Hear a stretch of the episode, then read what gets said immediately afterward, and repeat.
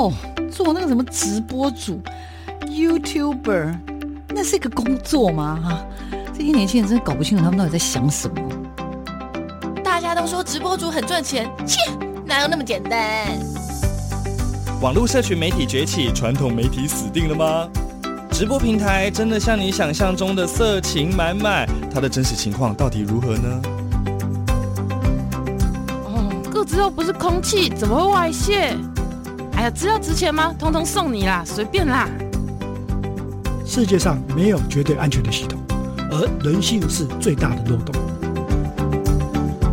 时下你不可不知的科技应用与社群发展，科技社群敲敲门，带你推开趋势的大门。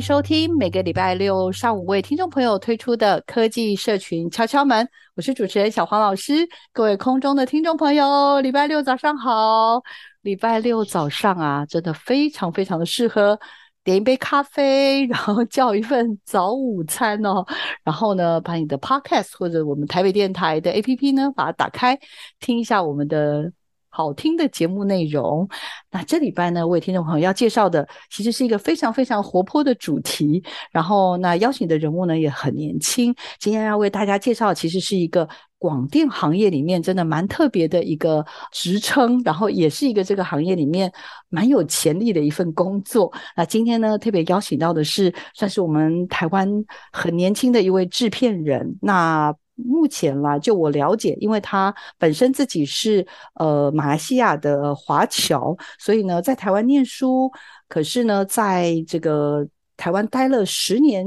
以上了哈。那在二零二二年的时候，刚拿到了我们台湾的就业金卡哦。那当然，我不敢说他是第一人或前几名，可是我觉得这位制片人的一个发展，以及他怎么看这个所谓的行业，用比较科学化的方式来看这个行业，是我今天特别特别邀请我们的制片人郭思恒来到节目当中的最重要的分享。那当然，当然要跟大家提到的是，这个思恒呢，在前段时间。刚去了我们的这个瑞士的卢卡诺的影展哦，它有一个叫做新锐制片的交流计划。那这个计划很特别，叫 Match Me 哦。我觉得就是有很多这种所谓这个行业的趋势。那我希望透过思恒制片人的分享，让大家也更了解这个行业里面其实有很多我自己觉得不是看热闹，是看门道哈。赶快来邀请一下我们今天的来宾，思恒，请跟听众朋友打个招呼，请。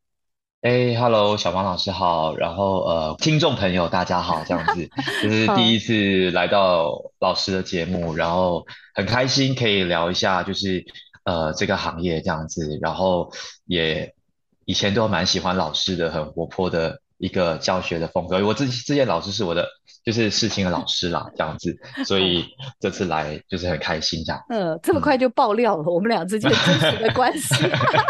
但是我也跟听众朋友报告一下，就是思恒其实真的是在蛮多年了，因为。毕业超过十年了，我印象中思恒确实是乔生，但是因为老师也教了很多乔生，那我对乔生的印象就是乔生真的都很认真，念书很认真，拍片也很认真，做 project 也很认真，所以思恒应该是长期是我的连友。但是我觉得有趣的是，有一天早上，我是真的那天早上呢，先看到了，就是你分享了一个，就是好像你，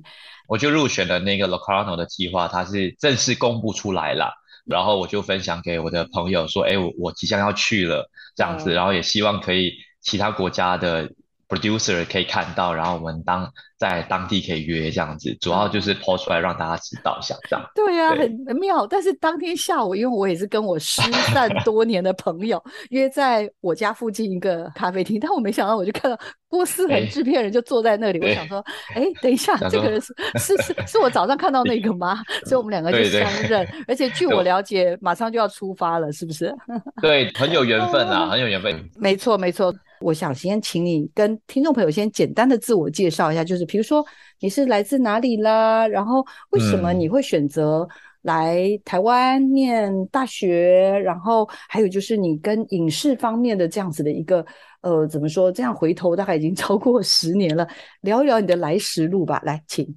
呃，我叫思恒，然后来自马来西亚。当时我是从小就很喜欢电影，很喜欢影视，大概在高一的时候就蛮确定要念呃这个科系这样子。那呃后来就在呃台湾跟一些国家里面选，就是我到底要去哪里来念我的大学。那因为我的表哥也念世新。那他也是广电系的，所以他告诉我说：“哎，世新广电是很棒的。”所以我就跟我的父母说：“我要来这边呃念书这样子。”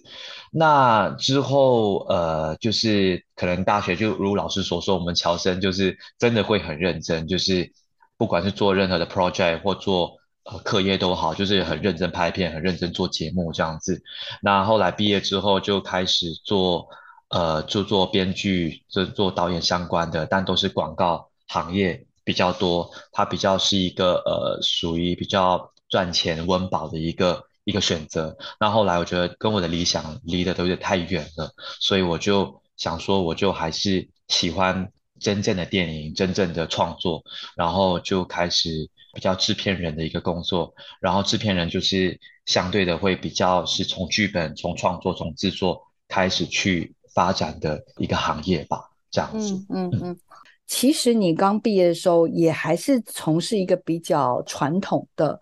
广告的领域啦，做编剧啦，做导演啦。那这样子的日子应该维持了大概四到五年，对不对？对，差不多四到五年。因为刚开始就是毕业之后开始要自己赚钱了嘛，嗯，对，就是也不好意思再跟父母要生活费，嗯、就是需要先开始去赚钱，然后证明自己说能够在台湾。活下去，生活下去，然后有一定的经济能力，嗯、所以我一定要先赚到、存到一些钱，这样子，嗯、所以我也就做比较多广告类型的东西，这其实会比较快，可以服务，就是这种服务广告业就是服务业，就比较快可以赚到钱吧，这样子。嗯嗯，刚刚有提到，我觉得有一个蛮关键的东西叫做浮浮沉沉多年，但是不是我想要追求的艺术的理想，哇，然后想要。呃，有点像是怎么讲？回到电影这件事情，就影像这件事情，感觉上这件事情对你来说好重要哦。然后也因为这样起心动念后，后来好像就跟一部电影相遇。来，那个应该是在六七年前了。这个很重要的关键，会跟赶快跟听众朋友分享一下，我觉得蛮神奇的。来，请。对，就是说我那那时候觉得说，哎，你就在做广告这些事情，其实又让我觉得很不快乐。当然，其实就是一个服务性的一个行业这样子。那后来就遇到了我的好朋友啦，就是周龙娜，叫 Rina，她是一个台湾菲律宾的一个呃混血的一个创作人，也是一个导演，很有才华。那我遇到他的时候，那时候我去参加他的一个放映，他就告诉我说，哎，我有一部短片要拍，你要不要来当我的制片？然后当时我就觉得很惊讶，说：“诶，我从来没当过制片，你怎么敢叫我来当你的 producer 这样子？”但是我就觉得我很相信他，我也很喜欢他，所以我就说：“好啊，那我们来做做看。”然后这部片子就叫做《阿尼》。阿尼其实一开始拿的是高雄拍的一个补助，那后来我们也很幸运，就去到了坎城影展的国际影评人周去做竞赛这样子，所以去了坎城之后，也开启了我一个。对于呃整个做 creative producer 制片人这样子的一个行业的一个开始吧，嗯这样嗯，怎么说？我自从那天咖啡厅跟你相遇之后呢，我一直在思考，就是到底你的工作。的项目是什么？当然，预防我有也了解的，比如说你是做的是发行，国际的发行，国际的一些影展的规划，然后甚至叫做什么合资的一些统筹等等这些东西。就是我其实还蛮觉得很好奇，就是到底要怎么界定你的这份工作？因为刚刚讲你过往其实就是一个编剧。可能是一个导演，那别人找你去当所谓的什么呃叫做什么制片或监制，这个在传统的定义是什么？然后以及制片人，因为我我还为了这个东西特别去问了一些 伙伴，就是所谓行业内的伙伴。呃，制片人确实在台湾有，但是比例不是那么高，所以要不要也跟我们大家先分享一下，就是这是一份什么样的工作？然后我我觉得还是让大家话说从头好了，让我们这个坐在客厅里的听友们 稍微了解一下。对，因为呃，其实阿尼那时候是当二零一六年，他是台湾唯一代表到坎城去竞赛的短片的作品这样子。那时候我是第一年到坎城去，坎城是一个。艺术电影的殿堂，就是世界 world market 的中心。撇除美国之外，它就是一个世界 market 的一个中心这样子。所以那时候是一个年纪很轻，然后很菜的一个阶段，然后去到坎城那边去看到全世界的国际发行商，呃，全世界的制片人在那边齐聚一堂，他们怎么去 promote 自己的作品，怎么让自己的导演能够被看到，怎么能够让自己更加的。有特色，让大家更有印象，其实会让我觉得很惊讶，原来可以这么做。所以我回来的时候就在思考说，诶，我们其实，在台湾比较少有人在做这样子的一个角色，因为我认为这个角色非常的重要。他要怎么让导演能在最舒服的状态，甚至是说协助导演判断说你的案子什么时候应该要拍摄，什么时候应该要开启。或者是说你的选题是哪一些这样子，这些都是我们在台湾比较少有人去协助导演来做判断。因为当导演想要拍这个故事的时候，他就是有一股热情，有一股冲动想要拍。但是有些时候他也许不是最好的时机，需要有一个人在旁边告诉他说：“诶，也许不是现在拍，也许你可以晚一点再拍，可以让你的片子可以呃走得更加顺利等等的。”我觉得这就是。Creative producer 其中一个最重要的工作之一，在开案前这样子，当然还有包括说，呃，我们主创的组成，包括说我们要找哪一种类型的摄影师、灯光、剪接师，能够帮助到这部片跟导演接到后来的整个个国际发行，就是说我们要在哪一个影展首映，影展的特性又不一样这样子，然后包括说后来的销售，我们要卖到哪里去等等的这些事情，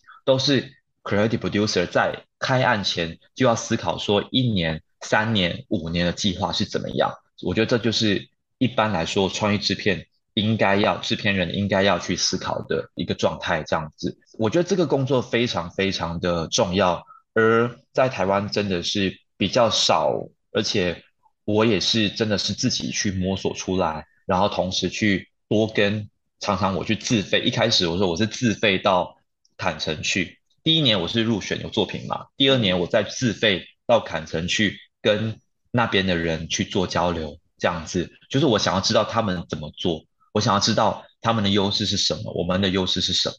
这些东西都是我觉得非常非常重要，而且我想把这些经验跟人脉跟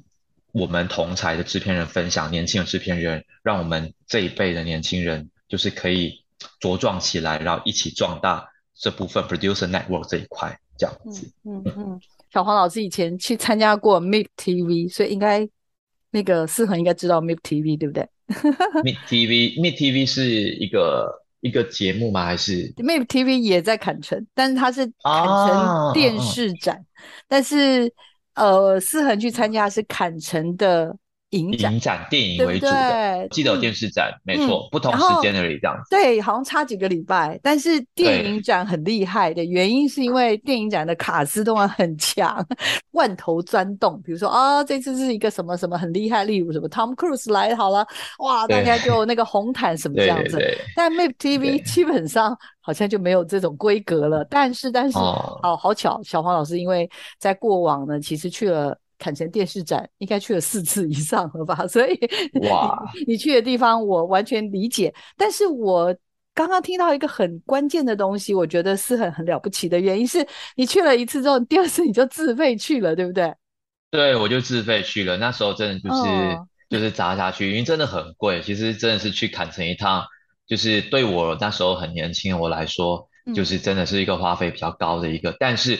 我觉得很值得，我去了，认识了很多朋友，到现在都还有联络。然后那种东西就是你没有带着一个作品，就是你没有比较没有明确的目的，但是你就可以放宽你的心胸，打开你的视，打开你的五官，去接受任何的人、任何的讯息，这样子，我觉得那时候也很棒。因为呢，小黄老师当时去参加 MIP TV 呢，我也不是去。闲晃的，我是也是要帮忙去卖东西跟 买东西，因为我那时候的角色是买片，当然那时候的主管就说：“那你就顺便把我们的片子也带去，了解一下市场的品味，如果能够顺便卖也不错。”这样子，所以我其实当时有发现，你去到那个展场，因为那展场很大，对，有点像一个小小的那种斜斜的那样子的一个场域，然后有很多很多的楼梯，我们应该去的是同一个，从同一个场，它就是主场馆啦。因为呢，我印象中我们去的时候，虽然我们自己有摊位，我相信你是没有摊位的。摊位像我们那个时候是很多层，每一层楼呢可能都有数百个摊位，所以你进去很真的很容易迷路。比如说哦，这边可能是呃某些国家，而且但它又不是分地区，它就是把很多东西这样砸在一起。所以像我们以前如果是电视展，就是会有很多像 BBC 的摊位啊，有 NHK 的摊位啊，然后有韩国可能有 KBS 的摊位，所以有电视台，但是也有制作公司的摊位。所以我刚刚讲的动辄都是那种每一层楼都是数百个 摊位，然后摊位有的很小，可能就是像我们大家的一个小沙发，有没有？我们家那种小沙发，三人小沙发这么小的摊位，也有那种哇，像电视台就是很厉害，它可能就包了大概三到五个套房的这种 space，这样可能三十平左右的空间去策展。所以我现在问思恒。其实我印象很深刻，就是以我那时候，好好，虽然我们自己有摊位，可是我光要去别人的摊位去给人家敲敲门，knock knock knock，像我们这个节目一样敲敲门，就发现很困难，对吗？是，那其实一开始这样会觉得有点，就是所谓的拍谢，我都会觉得说大家都非常的忙碌。因为大家很忙碌，大家都有所呃有目标了，在来之前，所以我通常都会有一个方法，就是说我会先把我想要销售给你的东西，或我想要 pitch 给你的资料，我都会先准备一份叫 dossier，dossier 就是一个叫做企划案的东西，就是很简短的，然后图片比较多，visual 比较多，然后让你留下印象的东西，我先寄给你。我会先跟他打个招呼，说我去，你先帮我看一下这份资料，你有没有兴趣？那如果有兴趣的话，我们就在现场，呃，聊，或者是见个面，吃个饭，喝个咖啡这样子，先打个招呼，然后呃，这样子的话，我们就不用打破我们彼此的沟通的一些状况，这样子。我觉得，因为在坎城是很 busy 的，就是每一次的 meeting 可能不会超过二十分钟，所以在二十分钟里面，我们一定要有一个共识，说我们能不能合作，能或不能，还是有没有机会这些东西。都要非常快，这些想法转换其实都是呃我这几年思考下来，然后累积出来的这样子。嗯嗯，太重要了。我们谢谢 思恒跟我们真的是不 藏私。那思恒，我可不可以请教你一下，就是进到这样子的一个所谓的。有点像罗马竞技场，你是去坎城竞技场、坎城电影竞技场，你是说是会看到那种各式各样的场域，然后甚至就是摊位那种数百个，然后这种摊位有所谓的电视台的摊位，也有所谓的独立的制作公司的摊位，甚至我在猜啦，就是有各式各样的摊位。那请问你通常是怎么去？不会被人家打脸，因为小黄老师以前也有那种试过，然后我就发现，哎，你突然去跟人家预约，人家也不知道你是谁，然后就很容易被那 吃闭门羹。所以请教你，一五一六年了啊，那第一趟去嘛，你怎么去做所谓的敲敲门这个动作？请。其实，如果是我有所目的，我有案子，或者是有一些东西我必须要销售过去，或是要跟他 pitch 的话，其实我在出发前，我都会知道说有哪一些。人是我必须要接触的哪些公司，我会先做一个功课，然后做了功课之后，大概可能有十到二十家，我就先写信给他们，然后同时把我想要呃传递给他们的呃就是案子或者是呃作品等等，我都会先寄给他们看，让他们先知道，也同时知会他们说，OK，我会到坎城去，然后如果你有兴趣，我们坐下来喝杯咖啡聊一下，看有没有机会合作。这样子，所以我觉得这是一个蛮重要的一个点，因为在坎城是非常非常 busy 的，因为嗯不会不会有人会花一个小时两个小时在开会，大家都会花只会花十五到二十分钟跟你聊，然后很快的知道说我们彼此有没有机会合作进一步这样子，嗯，所以我认为呃提前先让他们知道我们的 content。我们的一些细节其实会让整个的沟通更加顺利，同时也节省彼此的时间。因为去砍成时间其实不会到很长，真的要工作的话，老实说，真的就是七到八天而已。嗯，但是在这七到八天，你一定要见到对你有价值的、对你的案子有效率的，这样子会比较好。因为真的就是千里迢迢，我们要把我们一定要做事要更有效率。这样子。嗯，首先第一个我觉得很重要是，其实带着阿妮跟第二次是没有带作品去，可是你刚刚有提到说，你其实就是去开视野，所以在那个过程当中，刚刚讲了需要见到对的人，或者是去了解这个市场的趋势，你可以很快的告诉我们一下，就是那两年。或者是后来，我相信也去了好多好多的地方，包含这次你也去了荷兰的鹿特丹的影展，以及瑞士的这个卢卡诺的这个部分。其实从那个时候延续到现在，你最大的收获，嗯，我觉得最大的收获是认识了很多志同道合的朋友，来自世界各地。这个真的就是很无价的地方，这样子。因为我二零一七年去的时候是呃没有带着任何的目的，或者是。作品或者是怎么样这样子，你去的时候其实就是去任何的 party 都是认识朋友，不，你们不会带有目的，不会带有怎么样，你就去认识他们，然后大家一起聊电影、聊理想、聊我们之后要做什么事情等等的。它不包括 producer，不只是 producer，包括很多的很知名的配乐师、剪接师、演员、导演，大家其实都是在那边像。度假一样，一面工作一面度假一样，然后大家很放松。我觉得这些都是之后呃我要开始做制作、做 producer 的一个养分，然后也是一个相对叫做人脉。然后之后大家说，哎，我们那时候有见过面啊，我们那时候有一起聊过天。然后之后如果是我有事的案子想要找他合作，其实很快就可以搭上线。我觉得这些都是。蛮无价的部分，这样子，嗯，就是我觉得非常非常珍贵，可以呃认识到这些朋友，真的就是 worldwide 的，就是全世界的朋友这样子，嗯，非常有趣。嗯，然后我在这边也想多问一题，过关于阿妮这个作品啊，因为呃我看了一下阿妮的介绍，哇，我其实很触动，因为阿妮的这部作品是周龙娜导演嘛，其实很细腻的谈。刚刚说他用电影来换回父爱这件事情，那我想请教一下，其实是很这么多的议题，这么多的选择，为什么是龙娜，又为什么是阿尼这部作品？嗯，OK，我觉得那时候我认识 Rina 的时候，呃，大概在二零一五年，他是邀请我去看他的一个作品的放映，然后我觉得他的作品跟他的人是非常接近的，就是是一个温暖的。关怀的，然后正向的一个一个人，所以他的人跟他的作品其实是呃很 close 的。那 close 让我觉得很放心，就是说如果你跟这个人工作，产出来的作品会是有这样的一个传达一样的讯息。我觉得这会是我当时我我回想，因为有点久了，所以我回想起来就觉得说，哎、嗯，也许是这个契机让我觉得想要呃和 Rina 合作，然后同时。他讲的也是一个菲律宾移工的故事，然后也跟我有一点点的相近，就是说我是从马来西亚来到台湾来打拼，然后这些菲律宾移工也是常年没有跟家人相聚在一起，就是在外打拼，为了自己的家人这样子。我觉得有有一种其实很 connection 在，然后让我很触动这样的一个故事，所以我就蛮想要跟呃 Rina 合作，然后同时也觉得说 producer。这样子的一个工作，其实我没有一开始没有到非常的直接的接触过，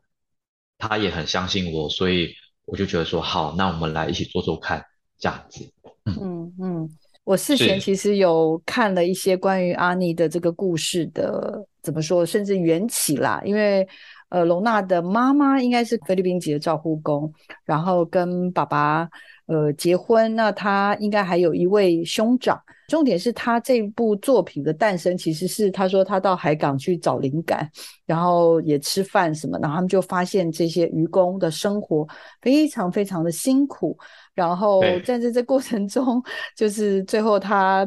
想要谈这个阿妮这个故事，所以我刚刚才会问你说，你是被他触动的是这个人这个故事，还是之前你有跟我聊到你对于什么分离吗？对于说离散，然后海。移动这些题目其实都有多少的一些感觉，因为它跟我的自身的一些背景有相关，这样子，嗯嗯、也许也是一个缘分吧。我也不是说特别去寻找这样子的一个呃作品，但是这些作品好像冥冥之中就会好像跟我 connect 在一起，好像找上了我，包括之后做的一些长片跟一些企划案子等等，都是跟这些主题有类似的相关，嗯、所以就是蛮微妙的这个缘分。后来思恒从阿尼之后，那也参与了像什么科峰村的国际发行，然后到恶潮，现在跟偏安之乡的制片人，然后这两部都是这一次你带去那个呃瑞士对吗？卢卡诺影展的很重要的一个一个提案嘛，对吧？没错，没错，pitching，而且很重要，也拿到了很不错的。成果，然后这次对对对，这次去也是受到国家的文策院这边的支持，然后去思恒也拿到很好很好的一个 feedback。那到底到底这整个的过程，嗯、还有我真的觉得里面有好多好多的故事，比如说。哎，这次去，然后我看到有好多好开心的合照，然后这些朋友里面，就像刚刚聊的，有好多可能是在之前就认识，或者又新找到的一些真的大家都一起在做创作这件事情上面的一个开心跟美好的一些伙伴们哈。那这是为什么我很想要邀思恒跟听众朋友聊，嗯、然后介绍这个行业，介绍这个工作，介绍在这过程当中所看见的风景。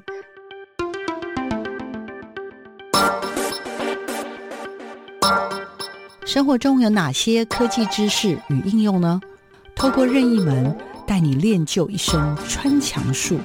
悠游于科技资讯的银河宇宙。科技任意门。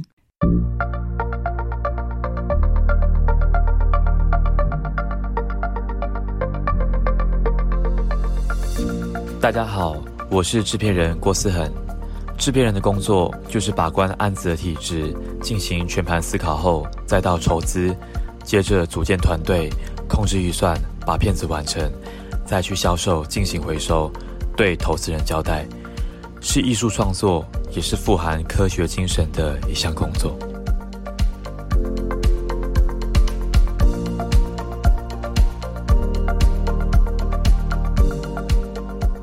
自己就真的觉得好棒哦，好需要介绍给收音机前面的听众朋友，希望大家也能够了解那这样子的一个行业形势是如何。然后那当然更特别的是，因为思恒刚刚说他是马来西亚的华侨，所以他其实来台湾超过十年。最近最近在二零二二年初，他刚拿到了就业金卡，也就是在文化艺术类呢的特定的专业人才，也就是够优秀了才能被留下来啊。那呃，我们继续聊之前，我要不要先请？请思恒分享一下好了。哎，思恒拿到就业金卡的感觉如何？先跟大家分享一下好了。拿到就业金卡的时候，我当下是喊出来的，我真的没有在乱说，我真的就是用在房间用喊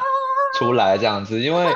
哎，我觉得真的很难拿到，然后拿到的时候真的就是很激动。我是一个蛮冷静的人，其他的去参加什么计划我都还好，就是觉得 OK，但是拿到就业金卡真的很开心，因为是真的就是。台湾政府呃认可你的一些成就，然后他希望你继续在台湾做出贡献，然后呃对我是一个肯定嘛，这十几年这样子，所以可以安稳的留在这一边，然后甚至就业金卡三年后我就可以申请永久居留证，就符合资格，嗯、然后甚至等等有很多的更多的福利，更多的机会可以做出的付出这样子。真的很不容易，我申请了两个月就拿到了。我一月申请，三月就拿到。而且听说很多人申请，然后都被打回票，对不对？对对对，我的我的朋友申请了一年马来西亚的，然后也到现在都还没有过。然后我有一个法国越南混血的一个配乐，也是申请了一年才拿到。然后我申请了两个月就拿到，我也真的蛮惊讶。害我鸡皮疙瘩一直起来，嗯、应该就是够优秀啦，然后也真的觉得够努力，然后也带着台湾的一些作品吧，有机会走入国际的市场。那我很恭喜思恒，然后我当然不是要去强调说就业金卡就可以怎样怎样啦，不过真的就开始能够安安心心的在这边服务，但是我想回去的时候，我还是可以随时回去。这一趟呢，我看到你入选了好多好多，所以这种不管是什么呃荷兰的鹿特丹，然后什么瑞士的卢卡诺，还有你刚刚有聊到什么意大利的工作方，哎，我可以请教一下，这样这么多这么多，就是比较像是它是一个什么媒合吗？跟交流，还有呼吁，你刚刚一直提到孵育两个字哦，我真的很好奇，所以人才作品都需要被孵育是吗？孵育这一块，其实在台湾的。Creative producer 制片人这一块其实会比较缺乏的，就是年轻这一辈，这样子。所以像包括说文策院，包括说台北市电影委员会，其实这些机构这几年都积极的想要去培育这样子的一个呃人才跟这样子一个 position。所以我觉得这一块其实大家都做得很好，而且呃我们真的在这些的孵育里面都学到了很多东西，把经验带回来，然后服务在这些案子上面。我觉得都非常非常的呃受用这样子，而媒河又是另外一块，包括说我们去意大利的工作坊，包括说意大利的创投，包括说香港的创投，我们有去三月，这些就是所谓的我们叫做媒河，叫 networking，怎么去跟各个公司、各个国家的呃制片商、然后国际发行商、影展的策展人，先有一个初步的 connection，然后让我们的作品可以先被他们知道。看到，然后之后我们要销售，之后我们要送影展，都会比较呃方便。然后这一些其实台湾政府在做这一块的培养跟复育都是做得非常的完善的。我们持续的就是努力去做这一块啦，这样子他给我们机会嘛，然后我就把握，然后去做这样子。当你进入到这个制片人这个领域了嘛，那像刚刚说的有机会去参与，那其实你就是平常刚刚讲的，像你。会做很多很多的功课，去了解，比如说这个行业里面，呃，谁可能比较有机会去关心我现在在关注的一些议题，然后谁可能是有资源，然后愿意大家一起来合作去做这样的整合。但是，呃，回到。市场上有这么多的呼吁，或有这么多的所谓的媒合的这些选项，所以我也很好奇，就是通常是国家文策院提供这些选择，然后你去参与，还是说你自己也会在一些国际的一些 market 上面市场上去走跳，然后去了解说，哎，大家也都固定会去什么什么什么样一些活动里面去找题材，或者找合作，或者是找培力，这、嗯、这部分我是还蛮好奇的，可以跟听众朋友分享一下吗？嗯，其实现在走跳，其实呃，一般来说，我们其实每一年都会去至少五六个影展，然后包括说，当然我们有各自的业务，然后有各自的想要去认识的人，或者是朋友的相聚，都是有的这样子。这些走跳对于我们的整个的 connection，对于我们的交情上的累积，呃，我觉得都非常非常的重要这样子。这些的资源啊，包括说这些 lab 等等的，我觉得。这些工作坊或这些的创投等等，其实都是由来已久，他们是常年都在举办。那我们只是常年都有在关注，说我们今年要参加哪一个，而我们符不符合资格？因为每一个 lab 每一个工作坊的等级都老实说不太一样，有时候有最高规格的，就是资格要到一定，譬如说你必须有五年以上的合制经验，国际合制经验，你才能够申请。或者是说你必须要有一部、两部短片或一部长片的一个作品的累积，你才有资格报名等等的，这些都是我们必须常年在关注的。而我们当然会一步一步的去累积这些作品，从我们还比较年轻到我们开始有更多的作品，然后去参加更高层级的这些工作坊，而我们会成为更优秀的一个呃制片人，然后。当然，他们也会变得更优秀，所以我们就有更多的合资的机会。嗯、我觉得这就是呃文策院啊，不管是文策院、文化部等等，给我们这样子的一个机会，去成为更好的人吧。嗯、这样子，嗯，懂懂懂。自己这个地方也要去不断的自我提升，然后自我去做一些学习。对。但是当外部，比如说国内有这样的机会，那我们也要把握。然后去参与，去沟通，去让别人认识我们。对啊，因为这些真的就是非常非常的重要，而且在前面几年，在文策院还没有呃就是创立之前，其实都比较少，我们都要自己去参加这样子，嗯嗯、就是没不会有人去呃提醒我们要参加这些事情。但是文策院开始举办了之后，他们会主动去跟这些机构联系合作。这样子，嗯，让我们可以呃有机会去参加，甚至是他会 cover 我们的机票，甚至住宿，甚至是帮我们 connect 更多的媒体、各大影展、各大机构的最主要人主席等等的，因为他们才有资格嘛。机构跟机构这样子，嗯，这都是我们之前单打独斗比较少可以接触的，所以文策院的一个成立，其实对我们来说真的是帮助很大，这样子。嗯嗯，所以好像突然间开始有机会打团队战的概念了。对对对，打团战了，就是说现在已经不是单打独斗的一个年代了，大家都要合作，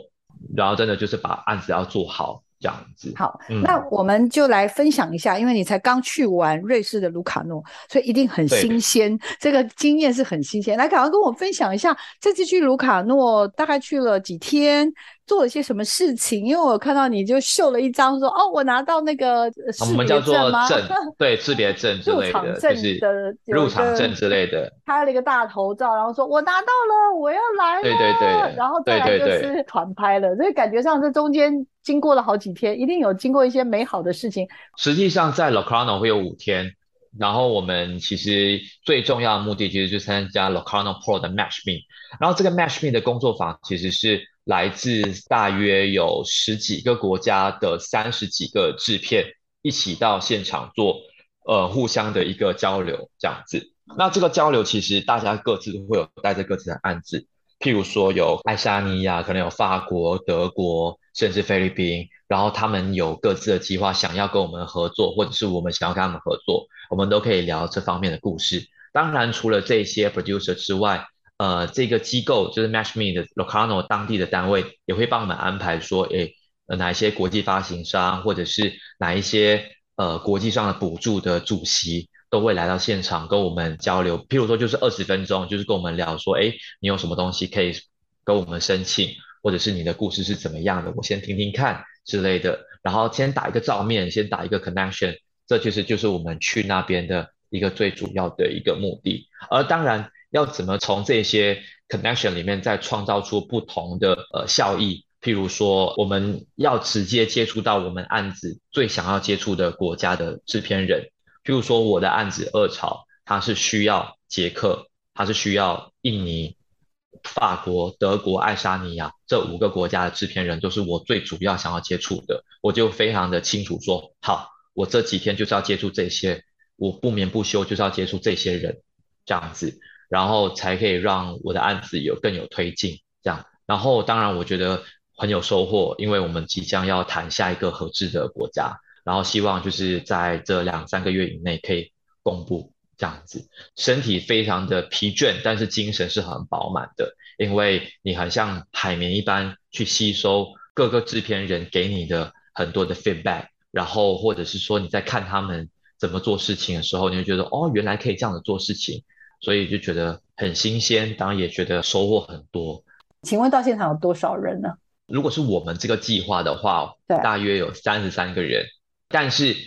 不止三十三个 producer，还有其他的计划都是年轻人，都是 producer，包括说他们有各个单元啦。譬如说，你把它想象成菜市场，有高丽菜单元，有太阳花单元，吧吧之类的单元这样子。嗯嗯。然后他们可能聚焦的目的不一样，他们可能是聚焦在呃案子上面。故事上面有些是导演为主等等的，所以在那一个期间的 producer 应该有一百多位这样子，就是见到有一百多个人，然后导演应该有二三十个人，他比较聚焦在制片人，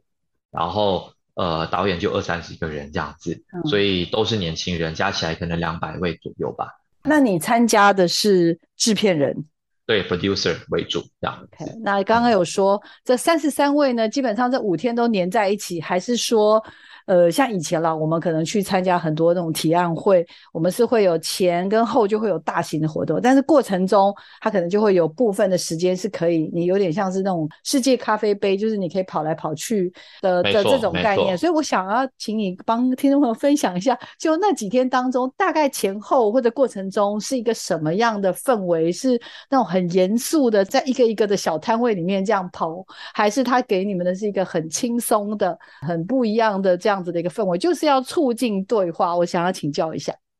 OK，我认为 Locarno 氛围是相对比较轻松的，因为在六七八月其实就是欧洲人的一个度假的一个时间。那 Locarno 其实就是有一种度假的一个氛围，但是同时又有一种就是电影喜欢电影、喜欢艺术的人大家相聚在一起。而我们的整个 meeting 其实会相对的会比较的 casual，比较的轻松，大家互相聊彼此的案子。当当然比较轻松，有轻松的 meeting，但是也有就是说我们有一些我们想要达成的一些人或者想要见的人，但我们就会比较谨慎说，OK，我们要让他们留下印象，我们要让他们喜欢我们的故事，所以我们在 pitching 的时候就会比较是先想清楚该怎么做，这样。嗯、所以这就是我觉得去 Locarno 比较不一样的地方，跟坦诚不一样的地方。这样子，坦诚是比较 busy，然后 Locarno 是相对的是大家会比较呃轻松，比较 relax，但是也效益上也会还是有的。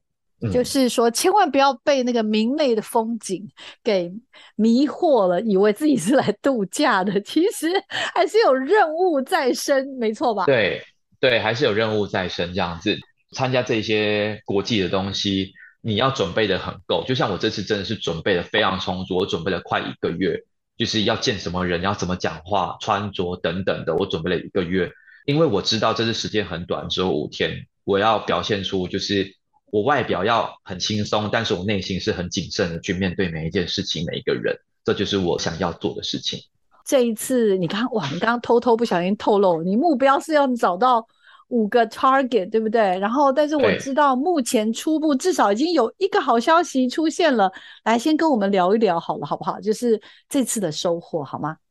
是，嗯、这次收获其实最大最大的收获就是我。呃，认识到，因为二巢这个案子，它就是在技术上、在视野上、在剧本上，都是需要核制方的加入。我们是需求上需要这些国家加入。它是一个三个男人在船上，然后他们要寻找一个即将绝种的神鱼，然后大多数我们都在船上拍，这样子是真正的大海上面拍。然后，当然我们不可能所有都在真正的 open sea 拍，我们需要到 water tank。呃，水池，甚至是一些造浪池拍，就像你要想象成像是李安的《Life of Pi》的那个造浪池，他留给我们的那个造浪池，我们要这样子拍。然后，当然我们也有一些就是后期上面的一些需求，包括我们这次是用底片拍这样子，所以这些等等的技术啊，然后我们的演员等等演员，其中一个要从印尼来这样子，所以这些东西都会需要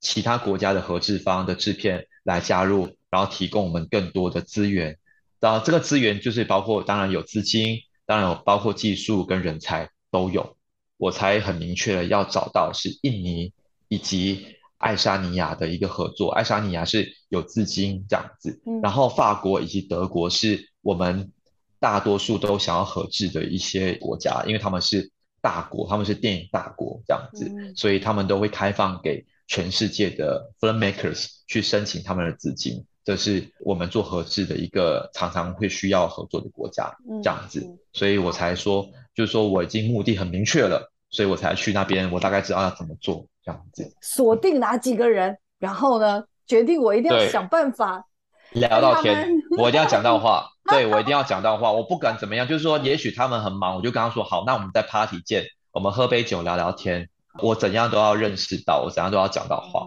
就是你知道见面三分情，你只要跟他见过面，你后面就比较好聊，这样子。哦，好厉害耶，哈、嗯！捷克这个部分的 offer 好像有比较确认了，对不对？赶快跟大家分享一下怎么样完成这件事情，我觉得也蛮应该是蛮特别的。OK，来跟我们分享一下这个经验。Okay. 我们其实是在四月的时候入选了意大利远东国际电影节的 Focus Asia 创投单元，那我们入选了之后，当地的电影节的人就会帮我们安排跟各个国家的制片公司聊天，然后聊一下这个案子，然后当中就有包括杰克这家公司，他非常喜欢这个故事，然后就告诉我们说他很有兴趣，但是他想要多了解。呃，我们的背景，我要我们的想望，我们的想望是什么？然后我们来来回回大概聊了有一个多月、两个月，就到现在的 Locarno。我们大概在上两个礼拜前就有口头答应，OK，我们会 on board 二巢这个案子。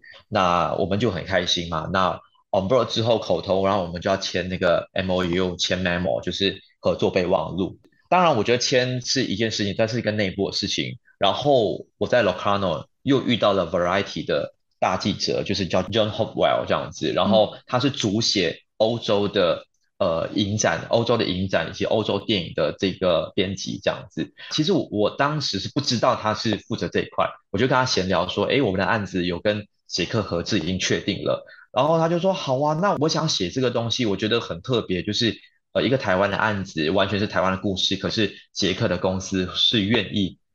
Join 这样子的一个制作，代表说它不完全是一个台湾的东西，它是一个很 global 的一个很全球性的一个题材这样子，所以他就觉得很有趣，所以就专门写了这个消息是独家这样子。嗯嗯，很替你开心哎。如果如果未来也有一些年轻人想要走上制片这条路，让很多的好作品走上国际的舞台，走上国际的市场，制片人真的好重要。我们需要好多制片人，快来告诉我们要做哪些准备的工作。对，我觉得第一点语言上，我觉得这个是蛮就是一个基本配备。譬如说英文，你必须要懂得讲，你要会听会说这件事情，我觉得很重要。当然。我们怎么样都不会比母语是英文的人讲得更流利，但是你至少要敢讲，然后也会听得懂。我觉得这都很重要，因为语言虽然是一个很必备的东西，但是回过头来还是回归到你个人的特质跟魅力，怎么去阐述你的作品跟企划。我觉得这是导演以及制片人都是你的一个功课，这样子。然后第二点，我觉得。像呃，一般我们看片，就是我们常常在看电影，然后我们看的电影就会相对比较广，不会只是看某单一电影或者是平台电影这样子。就是说美学素养必须平时就要去累积，而这美学素养包括说阅读的量，包括说看片的量，当然包括说艺术品、艺术展等等这些事情，我觉得都是平时的累积是非常的重要的。因为有这些累积之后，你要协助导演判断案子的时候是非常有利的，因为你才知道说这个案子能不能拍，能不能做，这些都是以后你一定会用到的一个知识跟学问吧，这样子。嗯，然后我觉得第三点就是说，个性上你必须要有比较冷静，然后比较沉着，因为制片人是一个理性跟感性兼具的一个行业。那呃，我觉得导演他可以可能百分之百的感性。但是我们必须站在导演的后面，然后纵观全局，去协助导演做出正确的判断。这样子，我觉得要有非常逻辑的思考跟，呃比较沉着的个性，我觉得是很重要的。这样子，所以呢，真的未来想要走上制片人这条路。第一个当然就是语言语文的部分，要让开放那种多元性啦，不要认为说哦一定要英文很好，不是。其实我我个人认为，其实任何一种语言都可以。我之前也常跟学生开玩笑说，你喜欢日文，喜欢韩文，或者你喜欢越南文，或者你喜欢什么俄罗斯语什么，我觉得都没关系，因为这些都是新的可能性。所以语言，对，再来就是影像的美学。那影像美学其实不可能坐在家里。然后左晃右晃，你就自然会有影像美学的素养。我觉得还是要多看，然后甚至有很多的机会跟别人交流，这件事情好重要。还有刚刚思恒谈到一个我也真的觉得很酷的东西，叫做逻辑性的判断。哇，这个这个是我从来没想过的，因为我觉得很多在台湾就是会觉得做影像者、做艺术者这个部分就是很 freestyle 的。可是思恒一直跟我提醒。理性跟感性都很重要，为什么？因为我觉得做电影它不是像画画或者像写书一样，它可以一个人完成。做电影其实做影视相关的行业，它必须有是一个 teamwork 完成。人一多，要花的成本就越高，那风险就越高。所以在前面的思考、前面的布局都必须要有这样子。譬如说，一部片你要三千万，那如果这三千万，真的搞砸了，可能真的就会大赔一千多两千万。那这个东西就要是导演或者是制片人去承担，那投资者也会对我们这个行业是比较不放心的。而我觉得制片人的行业就是我们要把风险降到最低，同时要让投资者对我们的行业有信心。那这个有信心一定会是源自于说我们有全盘的思考，说我们为什么拍这部片子，然后拍完之后要怎么销售、怎么发行，然后让。呃，投资者对于我们的判断是信任的，而不是说我们很 freestyle 想怎么拍就怎么拍。我们要对他们负责，这件事情我觉得很重要，绝对就是全盘的思考、策略性的思考，让大家是处在一个安全且有保险的状况下去完成这个工作，它其实是很科学的。真的很开心，我就是想要让大家 知道，影视行业里面其实也是有科学的成分，也希望借着这个机会让大家能够了解，呃，影视这个行业或者制片人这个工作的重要性，影视行业绝对不是高风险的行业，而且呢，未来透过一个制度化，希望都能够对所有的投资者负责的很重要的行业。而且我真的觉得，看光看韩国，我就觉得你真的，人家如果做得好，绵绵密密，钱真的都是不敢说赚不完啦，但是绝对是一个很有影响力的行业，对吧？对，它就是一个软实力嘛。那其实这些东西，影视行业做得起来的话，其实包括说经济、观光，包括说文化产品等等这些东西，它其实会无形中到我们的生活里面。就是我特别想到，就是我朋友在看韩剧的时候，他在半夜看韩剧，忽然里面的主角吃炸酱面，他就很想吃炸酱面。我觉得这个东西就很很奇妙，就是为什么我们在台湾电影或台剧里面不能够让他们吃卤肉饭，然后让国外人看到我们的片子说，哎。他们吃卤肉饭，我忽然好想吃卤肉饭了，因为卤肉饭只有台湾才有这样子，所以这这些都是有很多的影响力的，而这些影响力它不可能不会马上看得到，但是它需要很多的累积这样子，我觉得这会是一个影视行业跟其他行业可以做更多 connection 的一种可能性。太棒了，我很喜欢这样子的一个企图心。好，我们就很开心在这个礼拜六呢，为大家安排了这么有趣的主题哦。希望你对制片人这个行业有一些想法，然后也愿意呢，嗯、后续能够持续的去关注台湾有更多这些优秀的制片人的出现。也再次感谢思恒来到我们节目现场，谢谢你，谢谢小王老师，谢谢大家，谢谢，拜拜，拜拜，拜拜。